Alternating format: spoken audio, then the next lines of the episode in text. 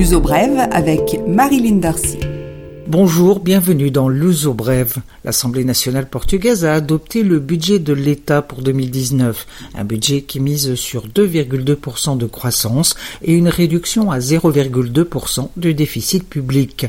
Certaines mesures de ce budget concernent directement les propriétaires d'immeubles. L'IMI, la taxe d'habitation qu'ils acquittent sur leurs immeubles et appartements, reste inchangée en 2019, mais à partir de 100 euros, elle pourra désormais être payée par échéance. Toujours en ce qui concerne les propriétaires, ceux de biens de grande valeur. En revanche, la taxe augmente, celle dite supplémentaire introduite en 2017. La tranche la plus haute pour des biens à partir de 2 millions d'euros passera de 1% actuellement à 1,5%. Les deux autres tranches ne changeront pas. Entre 1 et 2 millions d'euros, la surtaxe est de 1% et entre 600 000 et 1 million d'euros. Enfin, pour en finir sur les impôts, sachez que la taxe sur les combustibles reste inchangée, sauf pour l'essence. Elle baissera de 3 centimes par litre à partir du 1er janvier prochain. Cet impôt avait été augmenté de 6 centimes par litre en 2016. Le Portugal vient pour la seconde année consécutive d'être désigné meilleure destination touristique mondiale. Les World Travel Awards ont été remis la semaine dernière au patio d'Agalé sur la place du Terreiro do Passo.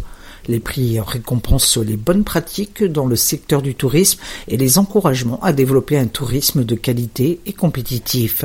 Le public vote, mais c'est surtout 200 000 professionnels du secteur qui choisissent. Parmi les concurrents du Portugal, des pays comme les Maldives, le Vietnam et le Maroc. L'info économique maintenant, Forestia, l'équipementier automobile français, annonce qu'il va installer son centre opérationnel pour les services à Santa Maria da Feira, c'est au nord du Portugal, près de Porto. La société devrait investir 6 millions d'euros dans le centre opérationnel qui donnera du travail à 400 personnes, dont 100 nouveaux postes. L'équipementier regroupera ainsi les services marketing, design, administratif et financier à Santa Maria da Feira. Pour toute la péninsule et l'Afrique du Nord, Forestia, c'est 4000 personnes dans 6 usines et 2 centres opérationnels. Enfin, pour terminer, sachez que si vous devez circuler à bicyclette ou en trottinette électrique, et particulièrement en ville au Portugal, il y a des règles à respecter. Le port du casque est obligatoire, par exemple, pour les utilisateurs d'engins électriques, et les cyclistes peuvent rouler côte à côte, mais seulement dans certaines circonstances. La PSP, la police portugaise, mène des opérations de contrôle dans le centre de Lisbonne jusqu'à dimanche 9 décembre pour rappeler les règles du code de la route. Les amendes peuvent dans certains cas atteindre 300 euros. L'uso brève, culture. L'uso bref, c'est aussi des suggestions culture pour sortir et se divertir. Et première suggestion, l'exposition du franco-algérien Kader Atia à Culture Geste.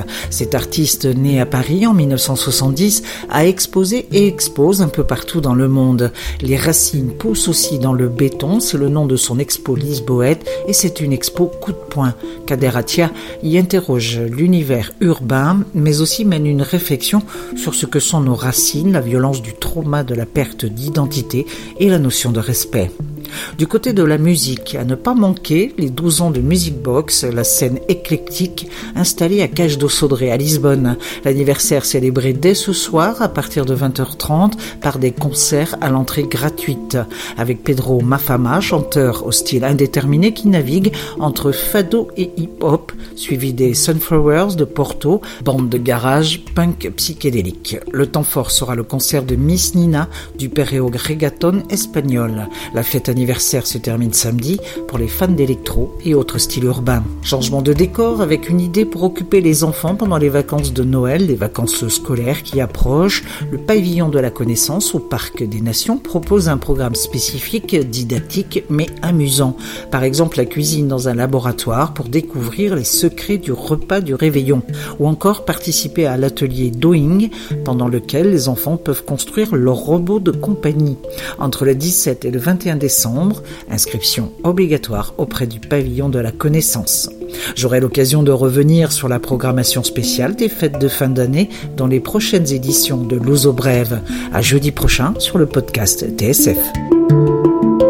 Marilyn Darcy, L'Uso brève, TSF.